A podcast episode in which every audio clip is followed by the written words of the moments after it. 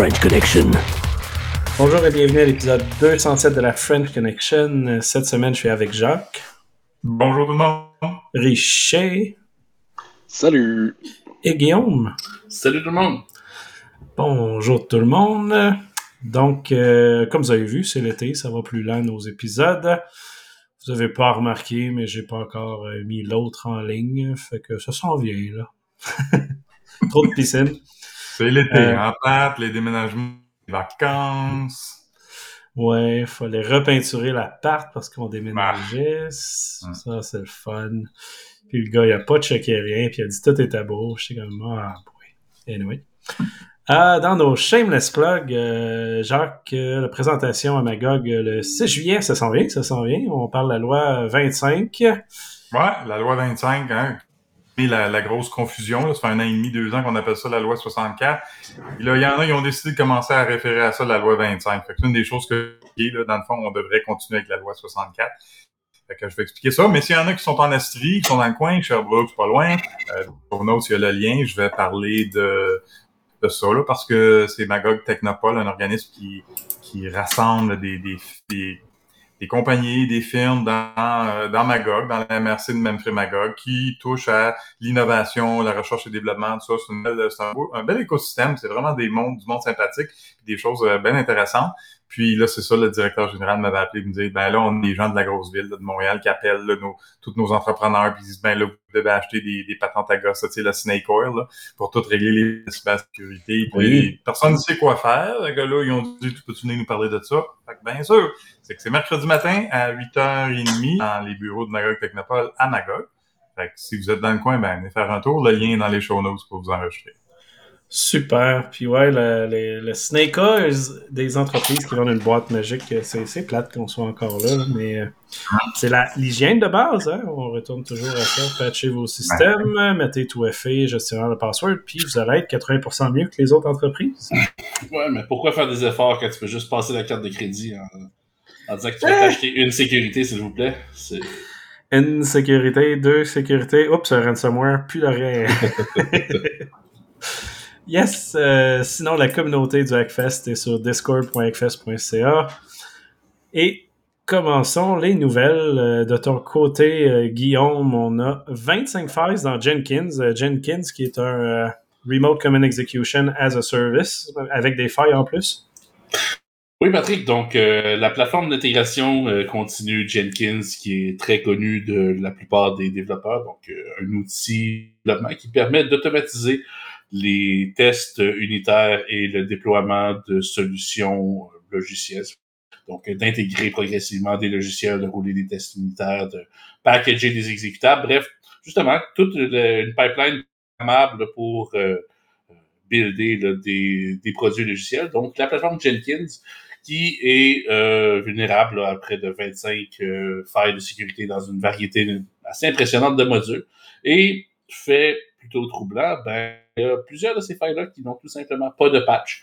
Donc, euh, ça c'est quand même là une, une, grosse euh, brèche de confiance, je pense, envers les, les- les utilisateurs, que bon, euh, on sort des vulnérabilités, on sort pas de patch. Cela dit, bon, il y a toute la question, la question à savoir qu'est-ce qu'une plateforme d'intégration continue ferait visible sur le web.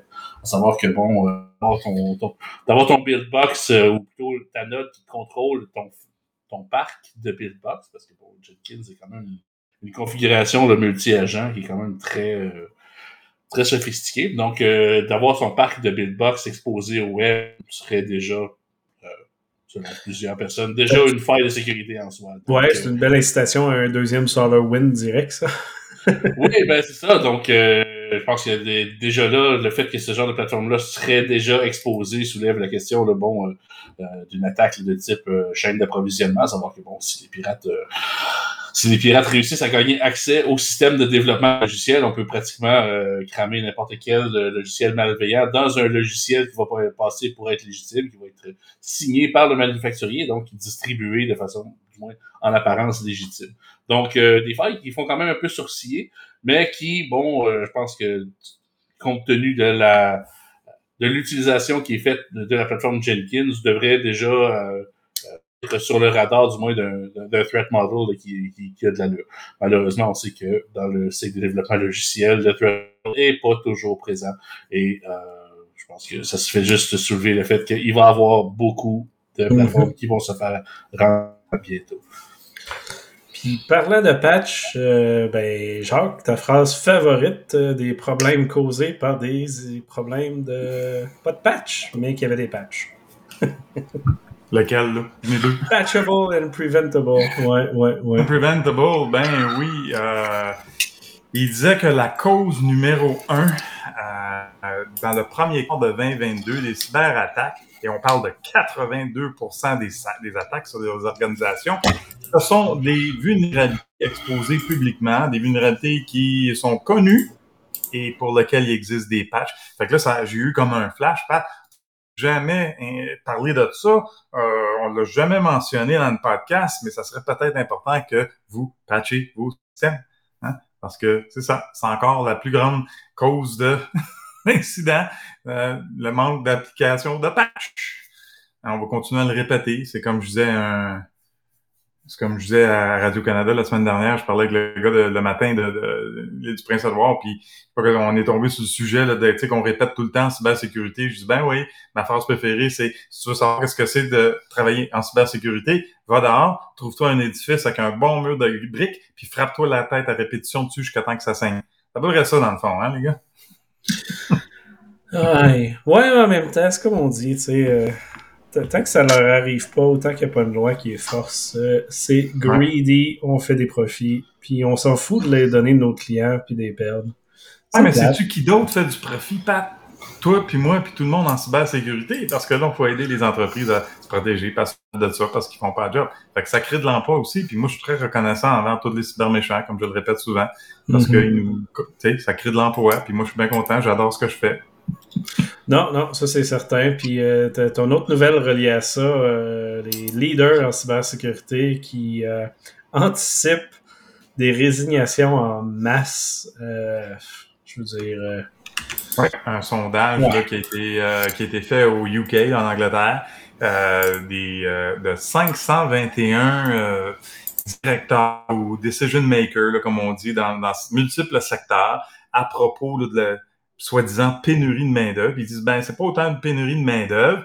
Il y a du monde en cybersécurité. C'est qu'il y en a à, peu près 95% euh, qui disent Moi, dans la prochaine année, là, je lève les pattes, je suis écœuré. Euh, il y en a 42% qui disent ben c'est inévitable qu'il va y avoir une brèche, puis je veux pas que ça vienne ternir ma carrière.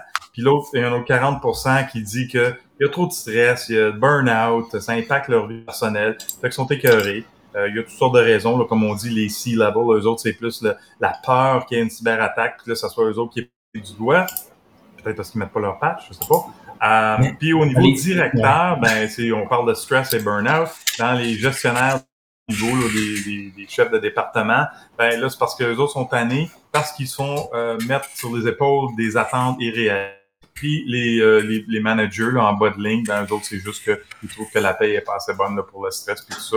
Donc, est-ce qu'il y a vraiment une pénurie ou c'est juste les gens sont écœurés, là, les entreprises les traitent pas bien, ils s'en occupent pas, un peu de tout. Je pense que c'est tout ça, hein? Puis tu sais, quand tu dis les C-level ont, peur de, de, de, se faire pirater, mais ils veulent pas investir, puis ils burn out leur équipe de deux personnes quand ils devraient être 200. hey, félicitations à tous! Ouais, puis je pense justement, comme tu le dis, Jacques, je pense que un peu tout le monde en cybersécurité est un petit peu tanné de, de, passer ces semaines à écrire des rapports euh, qui vont servir de papier cul, là, donc euh, pour des, des, directions qui s'en foutent. Ouais. Mais tu tellement souvent par le temps que quelqu'un est CIO ou CISO, c'est, à ce point-là, là, tout ce qui leur importe, c'est de protéger leur job. Je suis pas sûr. Je généralise, c'est quelque chose que j'ai entendu souvent. Il y en a sûrement des bons, euh, mais quelque part, euh, il y a peut-être, il y a peut-être une vérité à ça plutôt que de voir avec son CEO, son, son, son écoute, là, c'est quasiment inévitable qu'il va y avoir une brèche. Tout ce qu'on peut faire, c'est notre possible pour éviter que ça marche. Tu sais, je veux dire, il faut, faut, faut. Ah, mais allons plus loin, genre. expectations, là. Tu sais, il faut que les attentes soient réalistes. 95% des entreprises qui ont des CISO, le CISO est pas C-level, il est directeur ou moins. Ouais. Il est pas sur le board, puis il parle pas au board. Hey, on, on- on- tu comprends-tu que ça donne fuck all puis que tout le monde s'en fout de la sécurité quand c'est la réalité, ça? C'est le Ça- débat éternel de la gouvernance d'information, en Pat. C'est comme. Appelle pas ça un CISO, là. Appelle ça un ISO au pire, là. Je veux dire, euh, Ouais. DISO rendu là, un directeur.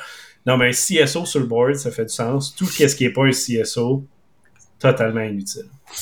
Euh, Ouais, puis je ça. pense que si on regarde un petit peu ce qui se passe, bon, euh, on peut quand même se réjouir du fait qu'il y a une certaine prise de conscience euh, de la part des organisations, surtout du grand public, sur des enjeux de cybersécurité. Par contre, lorsqu'on regarde qu'est-ce qui est fait ou qu'est-ce qui est promu, qu'est-ce qui est promu dans la culture euh, organisationnelle en ce moment, ben, c'est des exercices de communication. C'est comment gérer la communication après une brèche.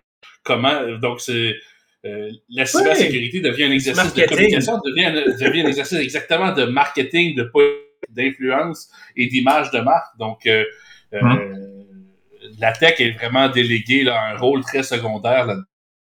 Au final, comme Patrick disait, ce qui compte, c'est l'image de la marque et c'est quoi les actifs euh, qui sont affectés là, par, par ça au niveau du bottom line de l'entreprise. Donc, c'est le fric qui, qui drive de ça. Et puis, puis, puis continuons sur un sujet similaire.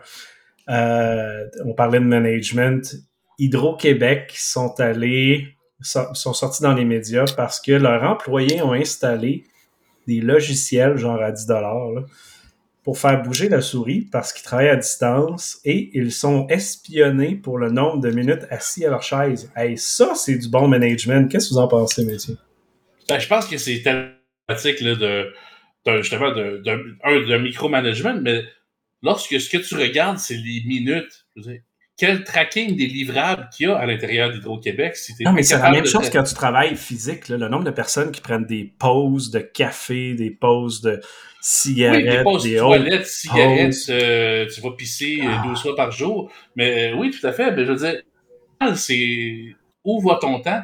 Donc, euh, c'est, je pense que c'est ça la C'est question. c'est de la savoir. chaleur de chaise. Là. Tu sais, Si on pouvait prendre l'énergie de la chaise, c'est là que ces entreprises-là feraient plus de cash. Richard, Oui, c'est la matrice, là, c'est...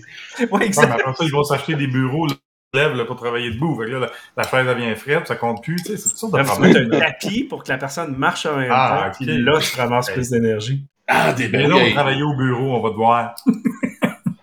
Ça ça m'était mentionné aussi au début, là, quand il y avait euh, dans Yahoo, qu'une des, une des boss là-bas, elle comptait, comptait, tenait en compte comme quoi que quand que tu recevais pas et t'envoyais pas tes emails, ben tu travaillais pas. Mais quelle métrique de marde! Hey, on s'en fout, puis- là. Puis même au quoi? niveau du développement, là, est-ce que c'est le nombre de lignes de code que tu génères qui fait que tu travailles? Ben, si tu mets des commentaires. Ouais, c'est ça. Mais en plus, si tu es un bon développeur, tu codes le moins possible pour que ce soit le plus Mm. efficace possible. Ouais. Si, ton métrique, c'est le nombre de lignes de code, t'es un Ben, c'est méchant de pas incompétent comprendre. de gestionnaire. Mais c'est justement, c'est de pas comprendre qu'est-ce qui est important. Puis le fait, les, gens qui soient présents ou non, n'a pas d'importance du point de vue euh, de la production du travail. Je veux dire, tant que. puis Il y a- un niveau de confiance aussi, là, parce qu'il y en a Mm. plein. On s'entend, le, le monde qui travaille à distance, ça ne veut pas dire nécessairement qu'ils sont pleinement opérationnels, qu'ils sont pleinement fonctionnels. On se le cachera Non, pas. On, je veux dire, on peut avoir semaine- de la perte de temps. Attends un peu, une semaine normale pour quelqu'un qui est très performant, tu as des journées que tu fais rien, tu as des journées que tu en fais beaucoup, puis tu en as d'autres, tu es moyen. Oui. Même quand tu es Oui. assis au bureau, tu as des journées là, que tu files pas, mais là, tu es forcé à aller au bureau, tu es assis, puis tu checkes ton écran, puis t'attends. Ouais. Au lieu d'en faire pas choses dedans. de plus productif, right? T'es pas dedans, t'es pas dedans, puis ça, Ouais. tout le monde, ça leur arrive presque toutes les semaines. Je veux dire, c'est normal. Je seconde ce que, ce que Guillaume disait, là, c'est que à ce point-ci, là, si, si c'est ton de productivité, c'est la sou- le millage que ça sourit, c'est poche comme gestion. C'est plus, ça devrait être le livrable. Est-ce que le travail se fait? Est-ce que tes projets se livrent ou tes documents, Exact, ou peu that's importe it. c'est quoi ton rôle? C'est ça, le- la job. Hein? Puis, Mais- puis mais oui, il y a fond- un incitatif de sécurité dans ces logiciels-là, là, fine, mais c'est parce que si le monde le font, c'est parce que tu as un problème core dans ta business. Puis c'est ça que tu règles, c'est pas le logiciel espion. Que Puis au final, le logiciel, je veux dire, tu, veux, tu crées un simulateur de souris hardware, tu sais, euh, à ce niveau-là, euh, tu ouais, je veux dire, euh, un Tinzy ou un Rubber Ducky va te faire un ça. rubber là. ducky, voilà, ben oui, c'est ça. Ouais. Personne va, va, va le savoir. Là. Mm. Ah, je veux dire, même dans l'article, je pense que c'était dans le Soleil ou au Journal du Québec, j'ai oublié. euh, le monde attache la souris après un fil euh, sur un fan. Fait que là, le fan tourne vraiment pas vite, puis la souris bouge tout le temps. ça marche, là. T'as même pas besoin de te faire jouer bon. N'importe quoi. Oui, puis tu sais, la, petite, le, le, petit oiseau là, qui balance. Ouais, comme les Simpsons. C'est de l'eau, ouais, c'est ça. C'est ça. Garoche euh, ton keyboard, là. Je veux dire, c'est juste drôle. Aïe, aïe, aïe. Mais ouais. Ben, continuons au Québec. Euh, le Québec veut faire son cloud québécois pour vrai, pour 325 millions de dollars. Donc, euh, comme... ben, comment dire ça? c'est pas le fait qu'il y a un enjeu de sécurité, je veux dire, il y en a un gros, là, mais c'est pas ça le, point. C'est que la majorité des projets qui coûtent plus que quelques millions au Québec ont une feuille de route record de coûter à peu près 2 à 20 fois le prix. Moi, c'est juste ça qui me fait peur de ce projet-là. Quelle euh, diplomatie, Patrick. Oui, merci, merci. Feuille de route était le mot ici. Euh... Non, le mot pomme de route, mais ouais, c'est. Pomme de route, oui, oui, il faut juste pas la croquer, mais si on parle du Renir, même la, dans le temps, avant que ce soit Retraite Québec, ça s'appelait la CARA, il y avait un projet de modernisation évalué, je pense, à 75 millions, qui a fini à 700 millions pour transférer du code. Ah, c'était quoi? Petit du AS400 vers du point net? J'avais fait le code de ça. C'était un désastre. Il avait fait copier-coller de une fonction dans à peu près 200 fichiers. Fait qu'à chaque fois qu'il y avait une fonction, dans 200 mhm. endroits, il créait 200 fichiers. Fait que t'avais un, de lignes de code, voilà, voilà. Oui, oui, oui. Puis ça, c'est des firmes à trois lettres de Québec, là. Félicitations à eux. Euh, fait qu'ils ont réussi à gérer, à créer un logiciel qui avait à peu près 100 000 fichiers de code, quand ça aurait pu être quelque chose à genre de 50. Aïe, aïe, aïe, aïe. Et dans les show notes, il faut que vous soyez là pour, pas les show notes, les chats privés, pour voir les trois lettres. Euh, mais ouais, c'est ça. Euh, c'est sûr qu'il y a un gros enjeu de sécurité sur le cloud québécois, évidemment, pour avoir nos données sécurisées. Euh, CARE est quand même euh, sur la coche, disant qu'on n'a sûrement pas l'expertise pour faire ça, donc ils vont aller utiliser des consultants. Donc on retourne dans la boucle de soumissionnaire le plus bas, ce qui veut dire à 80% du temps le moins bon. Puis quand c'est pas le moins bon, on parle de la demande de changement à coût de 50 millions de l'achat, ou ce qu'on se ramasse avec un projet qui risque d'être un milliard. Fait que c'est ça, je sais pas. J'ai bien de la misère à être positif là-dessus. Ben, je pense justement le fait que, bon, euh, j'apprécie le fait qu'ils reconnaissent qu'ils n'ont pas de l'expertise à l'interne. Je pense que. Ben, finalement, pour vrai. Oui, c'est la première oui, ça. qui dit merci. Oui. Merci, oui, c'est ça. Je pense que, bon, euh, c'est comme on dit, la première étape de, pour régler un problème, c'est de le reconnaître. Je pense qu'on vient d'avant, on vient de faire un grand saut de, depuis les 30 dernières années. Un grand pas pour le Québec, un petit pas pour les citoyens. Ouais, ben, je pense c'est, c'est là où, je dirais plutôt, là, on était sur la base du groupe, maintenant on vient de faire un grand pas vers l'avant, là. Mais, euh, c'est, on est dans,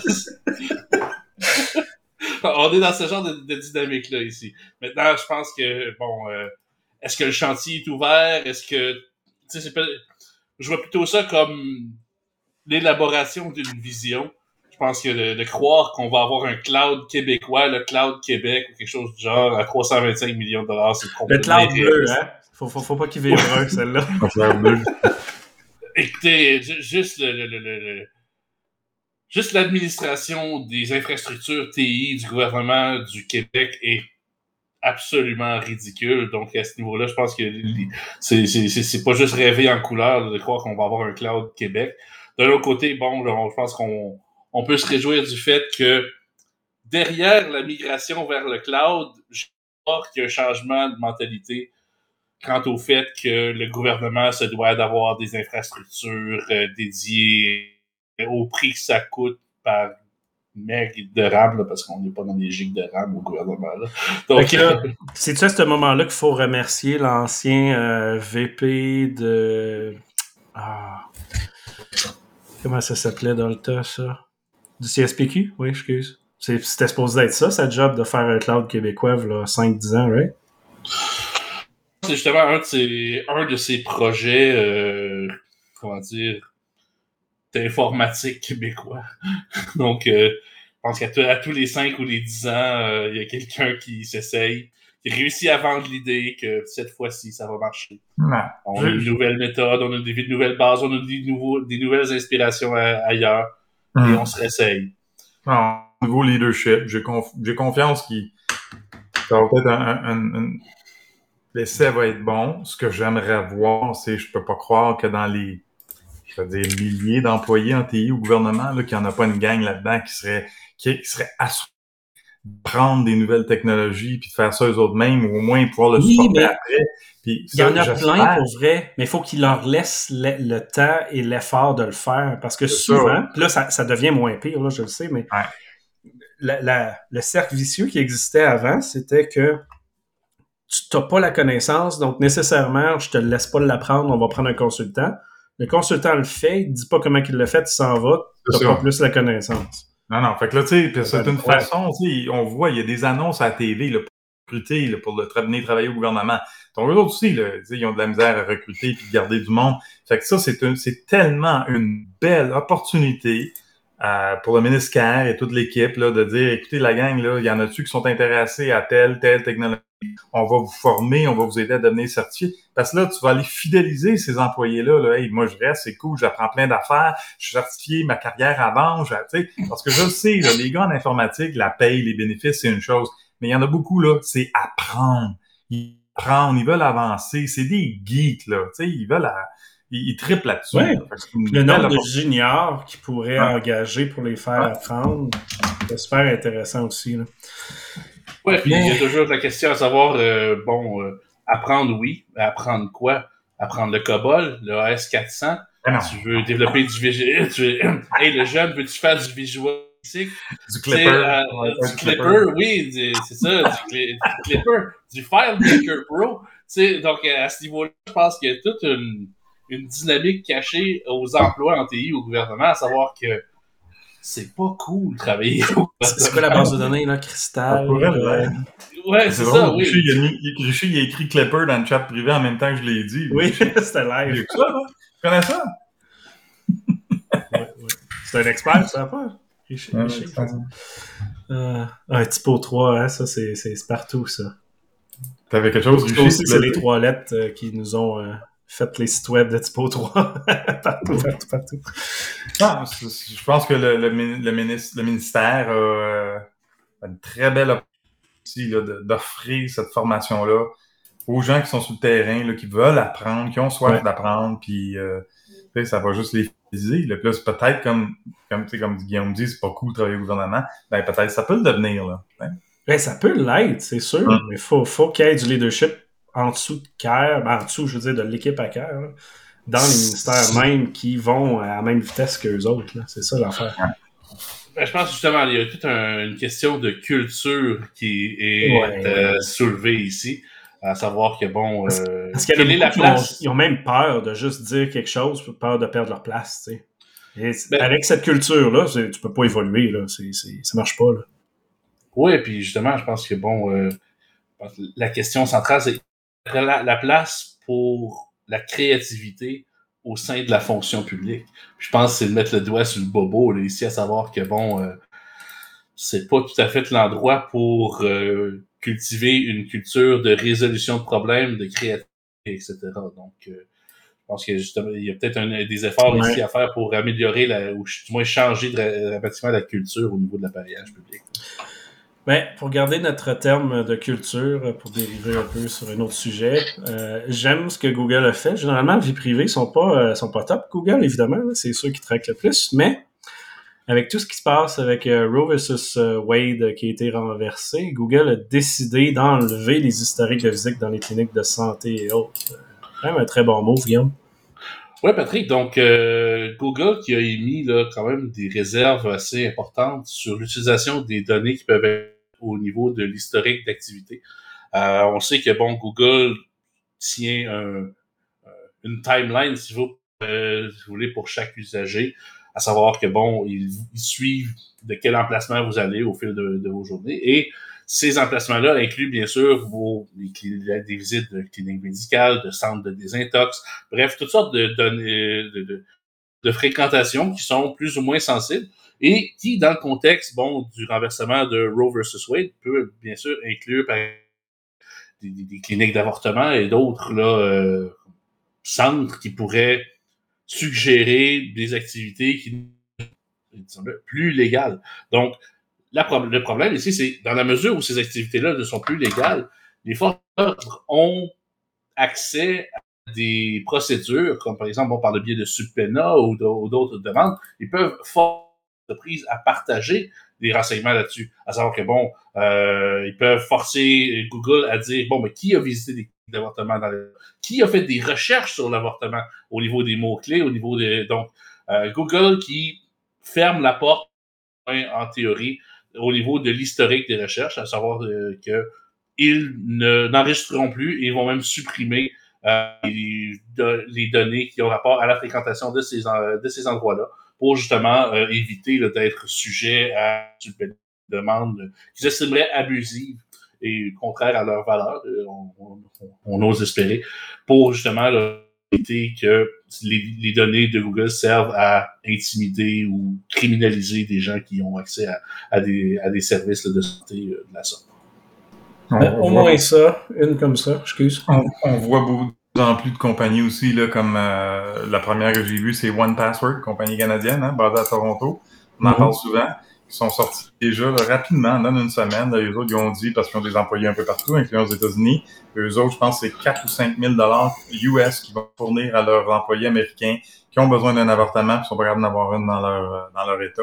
Puis j'en ai vu d'autres aujourd'hui, je me souviens plus qui, là, mais là, on commence à avoir des compagnies on va payer les frais pour euh, les déplacements, puis le temps ça va être, ça va être un, voyage d'affaires, ça sera pas listé comme ah. rien, puis euh, c'est ça qui est ça. C'est plate, mais c'est ça que ça prend. Euh, beaucoup, beaucoup à San Francisco, là, Silicon Valley ont commencé à faire ça aussi, New York et autres. Méchant bordel, mais bon. C'est là que tu vois, tu vois au moins qu'il y a, dans certaines compagnies, une bonne culture. Il peut avoir une bonne culture qui veut supporter les employés, non pas juste faire la pièce. Hum, Donc, ça, c'est un, un, bon point positif. C'est un, on pourrait dire un breath of fresh air pour certaines, certaines compagnies, certaines choses, comme quoi qu'on a, on, peut avoir confiance d'aller travailler pour la compagnie XY parce que autres ont notre intérêt à cœur, pas juste leur intérêt. Ouais, mais il faut, dire qu'il y en a qui font ça pour le marketing aussi. Hein, Peut-être, mais je veux dire, ça, ça, ça, peut paraître, ça peut paraître n'importe comment. Je veux dire, quand c'est présenté, c'est un peu comme quand tu vas sur Instagram, tu vas comme Hey, hey, regarde, je suis en train de donner de l'argent à un sans-abri. Ouais. Tu le sais pas, mais tu sais, peut-être que mm. c'est une bonne action, c'était peut-être pas prémédité, c'est peut-être juste à donner de même. Peu importe, l'action reste bonne. Mm-hmm. À la base, il y a quand même quelque chose, il y a un bon fond là-dedans. Et euh, donc, à ce moment-là, je trouve que c'est encourageant de voir qu'il n'y a pas toutes les compagnies qui sont juste pour la pièce. Donc, c'est une chose. Ce qui est intéressant de voir, c'est les, médias sociaux, c'est l'humour qui sort. C'est l'humour est sorti quasiment immédiatement la même journée que la décision a été prise. La Cour suprême, le plus drôle que j'ai vu, c'est les Américains qui postaient ça. C'est en anglais, évidemment, mais c'est quelque chose comme Hey, oubliez pas, on change l'heure à soir, oubliez pas de reculer vos cadrans de 50 Ouais, je me réveille. Suis-je en 1800 quelque chose? Ouais. Malheureux. Euh, du côté de HackerOne, euh, celle-là, euh, c'est quand même un, risque dans le modèle de risque qui a déjà été discuté, mais là, il est vrai.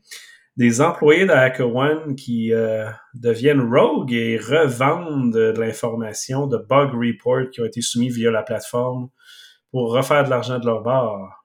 Fait que si vous utilisez les plateformes de bug bounty, euh, dont HackerOne, euh, allez demander à votre euh, contact dans l'entreprise pour savoir si vous êtes directement impacté. C'est un risque qui est quand même minime habituellement, mais c'est évidemment possible. Je veux dire, c'est de l'argent facile. Hein. Tu, tu, reçois des vulnérabilités qui valent, tu sais qu'il y a des fois, ils peuvent valoir des centaines de milliers de dollars ils se font patcher ou pas, parce que certaines entreprises ne les patchent pas, ou ça prend un long moment. Là, tu t'en vas les vendre de l'autre côté. Donc, euh, à, voir euh, de, avec votre contact avec One.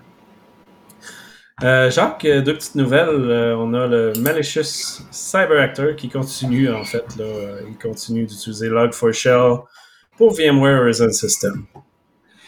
Ben, ça, c'est un bulletin là, du Cyber Security and Infrastructure Security Agency aux États-Unis, le CISA, qui, eux, s'occupe de. Ben, qui encourage tous les organismes fédéraux aux États-Unis de s'occuper de leur cybersécurité.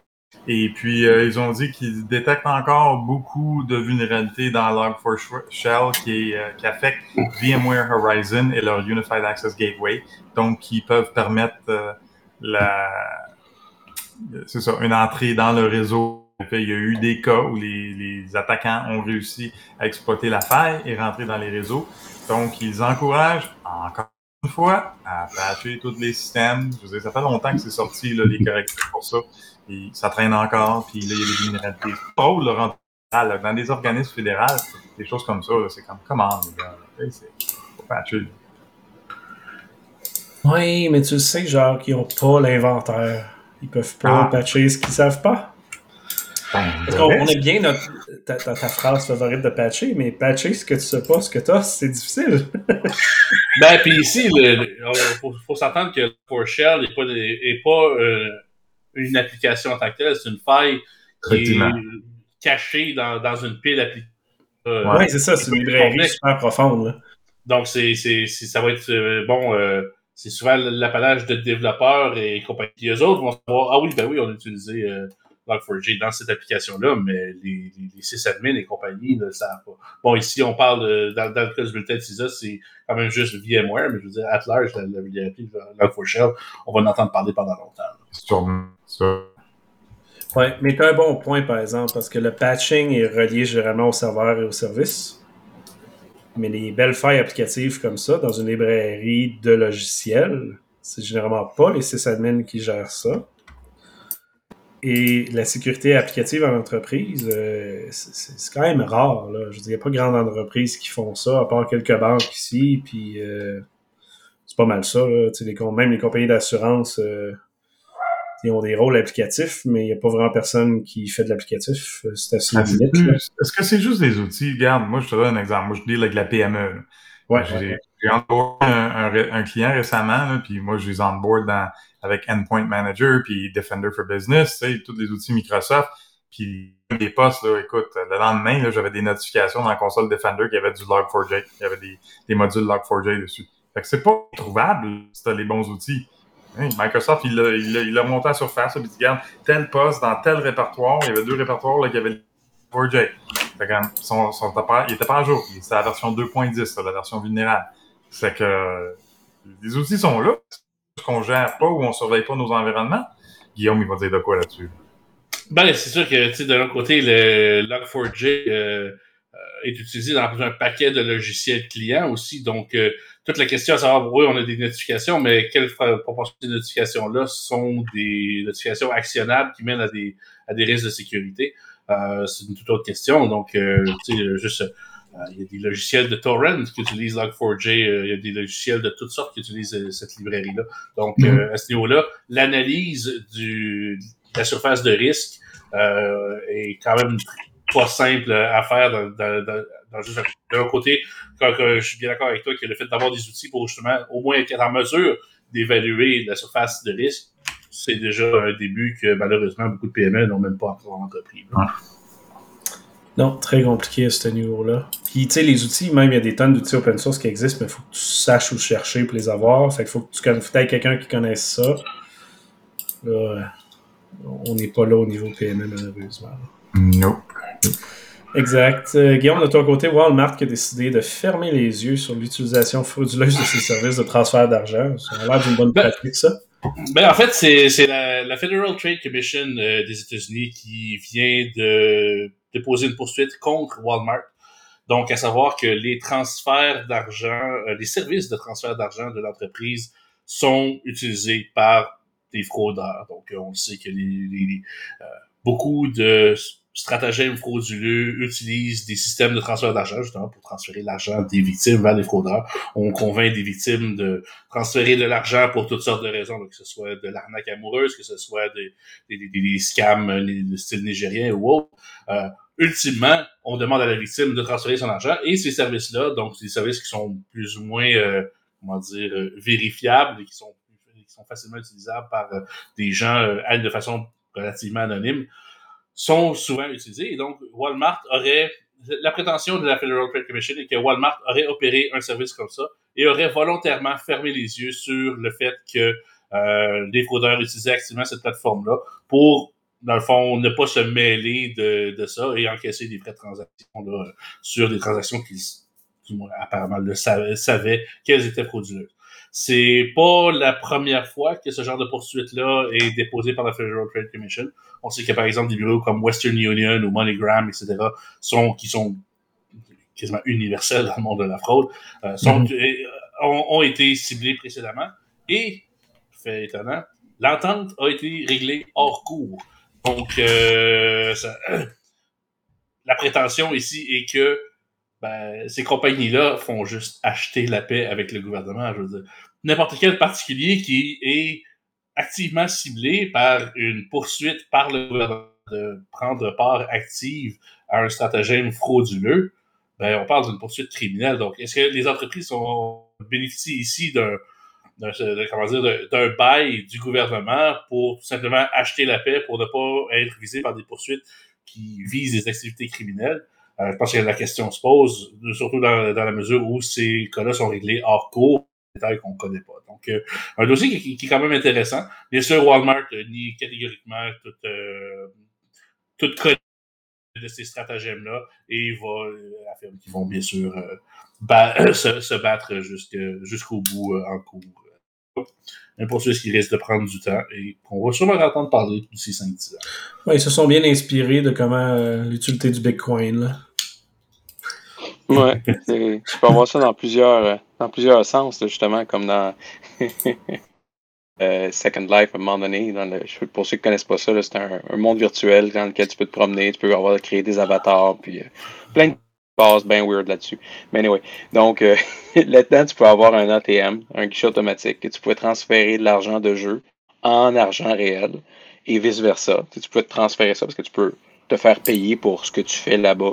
Comme par exemple, il y en avait qui créaient des, euh, du linge virtuel. Puis ils se faisaient payer en argent de jeu. Puis après ils pouvaient transférer leur argent en vrai argent pour payer leur compte ou vraiment argent. Mais tu peux aussi transférer ça en Bitcoin directement avec l'ATM là-bas. Fait que tu fais un transfert par Bitcoin directement dans le jeu par un compte que tu as volé à quelqu'un, puis voilà. Il vient de faire du money laundering as a service, as a game. Ouch. Et puis on a aussi Microsoft qui ouvre la porte à ses partenaires pour altérer les accès AD de leurs clients. Ça, ça, a l'air de quoi ça? Ouais, ben une manœuvre plutôt euh, étrange de la part de Microsoft. Bon, euh, comment dire, c'est qui permet à ses partenaires d'implantation, donc euh, les gens qui sont certifiés Microsoft, si on veut dire, de d'accéder aux comptes de leurs clients Active Directory et de modifier les accès à ceux-ci. Donc, euh, c'est soulève toute la, question à savoir jusqu'à quel point Microsoft peut utiliser son, euh, son euh, l'accès qu'ils ont au système de leurs partenaires pour justement essayer de modifier les, euh, les, les, accès qui ont été accordés aux clients ou qui ont même été modifiés par les clients. Donc, euh, ça soulève toute la question de l'existence d'une espèce de, de master key ou un backdoor by design qui est utilisé par le manufacturier. On sait que bon, euh, c'est pas une pratique qui est nouvelle, c'est même extrêmement répandu. On sait qu'il y a des compagnies comme bon Cisco, Juniper et, autres d'appareils de réseautique, par exemple, disposaient de backdoor qui affirmait être légitime. Euh, à savoir si c'était réellement le cas est une toute autre discussion, mais reste-t-il que ces backdoors-là existaient? Donc, euh, Microsoft, qui grosso modo semble euh, suggérer l'existence d'un backdoor pour ses partenaires auprès, dans, les comptes de ses clients pour faciliter la gestion de ceux-ci, régler des problématiques qui peuvent être comment dire, inhérentes au support client. Là, donc, un canal de contrôle qui peut quand même faire sourciller, savoir que bon, si quelqu'un mettait la main là-dessus, qu'est-ce qui arrive? Est-ce que c'est bien sécurisé? Est-ce que c'est bien documenté? Euh, donc, euh, je pense que l'existence d'un canal de connexion caché là, euh, soulève beaucoup de questions au niveau de la sécurité et des abus potentiels qui pourraient mm-hmm. en être faits. Puis tu sais, faut le dire, là, le social engineering puis le phishing, la meilleure place que ça fonctionne, sur le support. c'est sûr que ça peut être intense. Yes, hey Jacques, tu as une petite anecdote à nous dire à propos de Click Santé. Ben, anecdote. Une petite, là. je sais pas pourquoi j'ai reçu un courriel la semaine dernière dans mon compte personnel de clicksanté.ca qui disait Hey, en passant, je pense que je l'avais utilisé dans le temps pour euh, booker les vaccins l'année dernière, puis il disait, tu peux créer ton compte maintenant, prendre tes rendez-vous pour tes médecins, surtout que j'ai pas de médecin de famille. et là, je peux aller là-dessus. Fait que, OK, je prends le lien, puis je vais, je vais aller créer mon compte, puis je crée mon compte, numéro de RAMQ, date de naissance, toute l'information assez personnelle. Et la première chose que je fais une fois connecté, c'est, bon, aussi que je vais activer le multifacteur, puis surprise, ou non, ben, il y en a pas. Il n'y a pas d'authentification multifacteur. J'ai trouvé ça excusez mon français, là, mais ma réaction, ça a été si boire de grand désespoir. En 2022, d'une application gouvernementale comme ça, là, il y a des données de santé, de pas fort. pas fort. C'est cheap, hein? Ouais, ouais. ouais. C'est l'ego un peu, là. Ouais, tout ça après l'année passée, une brèche de leur rendez-vous. Plutôt moyen. Plutôt moyen. Euh, mais tu sais, il faut, le dire, là, euh, tu sais, le clic santé qui n'a pas d'MFA, s'ils mettent MFA, ils vont être plus sécuritaires que les banques.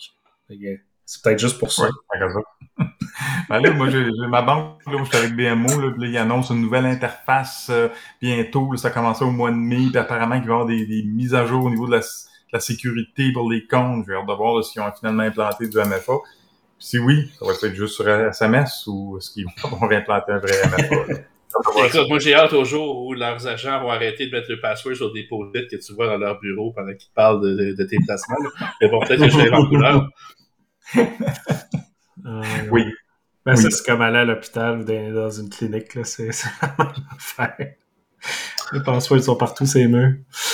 Oui, puis je voudrais peut-être faire une parenthèse sur euh, bon euh, le Soleil qui a publié un article sur l'utilisation des données d'applications Femtech dans le contexte de Roe vs Wade pour lequel euh, j'ai été interviewé. Donc il y avait ils ont demandé justement bon est-ce que les données santé pouvaient être utilisées? Je pense que bon on en avait déjà parlé dans d'autres émissions ici à la French Connection que les données santé, tu as juste à tourner sur des fréquences de pagette, puis tu obtiens exactement toutes les notifications que les docteurs euh, obtiennent. Donc, euh, ils sont broadcastés en plein texte, euh, sans, sans absolument rien pour empêcher quiconque de les décoder. Tu veux savoir qui a un avortement, qui a le cancer, qui a qui a une masse au niveau des testicules, ben tu, tu, vas le voir passer. Donc, ben, je mm-hmm. pense que à ce niveau-là, c'est quand même surprenant de voir qu'on se pose, c'est bon qu'on se pose des questions sur des applications spécifiques, mais qu'on manque euh, encore là, de euh, dire d'éducation populaire pour voir. Mais c'est de la vision et du leadership rendu là dans ces grandes organisations là. là. Oui, tout à fait. Puis il y a toute la question de la loi sur les radiocommunications qui empêche de publier justement le, euh, ce genre de résultats-là, à savoir que bon, il faudrait, faudrait briser la loi pour démontrer l'existence de ces données-là que qui traverse votre corps en ce moment. Que c'est mm -hmm. tout ça. Donc, euh, ouais. Puis, puis ce qui est le fun du réseau PagerNet, c'est que c'est de la c'est du broadcast. Donc tu vois les hôpitaux, les hôtels d'autres provinces se rendre jusqu'ici parce que ça re broadcast à chaque fois. Tout à fait. Beau bordel. Ouais. Yes. Eh, ça fait tout pour cette semaine, un petit épisode d'été. Euh, Merci d'avoir été là, tout le monde. On essaie de s'en faire un live, live, un vrai live, là, à Sport de la piscine, euh, d'ici un mois ou deux, là. Ça serait le fun. Vous en pensez? Sure. Sure. Dans la belle région de Québec. Bon, la belle région de Québec? Ouais, ouais. Oui. Fait que, bah ouais, puis euh, je pense que même Vanessa est supposée de revenir. Euh... Au mois de juillet, je pense qu'elle a dit qu'elle montait là, pour une couple de semaines. Ouais, ouais. ouais. Hum. On va essayer de faire cela. Puis au pire, on diffusera ça. Ça pourrait être euh, pas pire. Mais euh, c'est cela. Merci tout le monde. Euh, bon, bonne Saint-Jean, bonne première du Canada, bon fête des États-Unis. On les a tous faites la semaine passée. ouais. Ben là, aujourd'hui, on enregistre ça, c'est le 4 juillet. Là, puis pensez pour six autres morts dans une fusillade à Chicago, là, encore. Fait que, yeah, why not? Euh, durant des parades du 4 juillet. Là, ah oui, c'est bien. Plus, Ah ouais. Ça continue. Puis il y en a eu Our un. thoughts and prayers. Our thoughts and prayers, encore. Ouais, ça, ça, ça, ça, règle tout, ça. Ah ouais, oh. non, non, mais moi, là, je pense que c'est ça. Le monde commence à manquer de thoughts and prayers. Ouais, ouais. Thoughts and prayers. C'est bien. D'accord, on se revoit dans quelques semaines, tout le monde. Merci. Yes, sir. Bonne semaine. Bonne semaine. Over and out.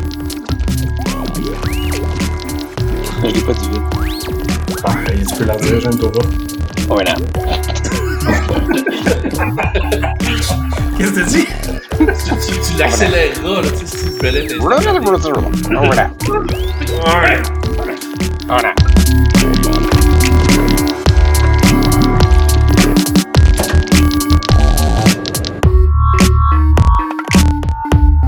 The French Connection.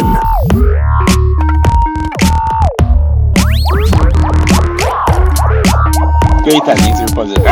Ah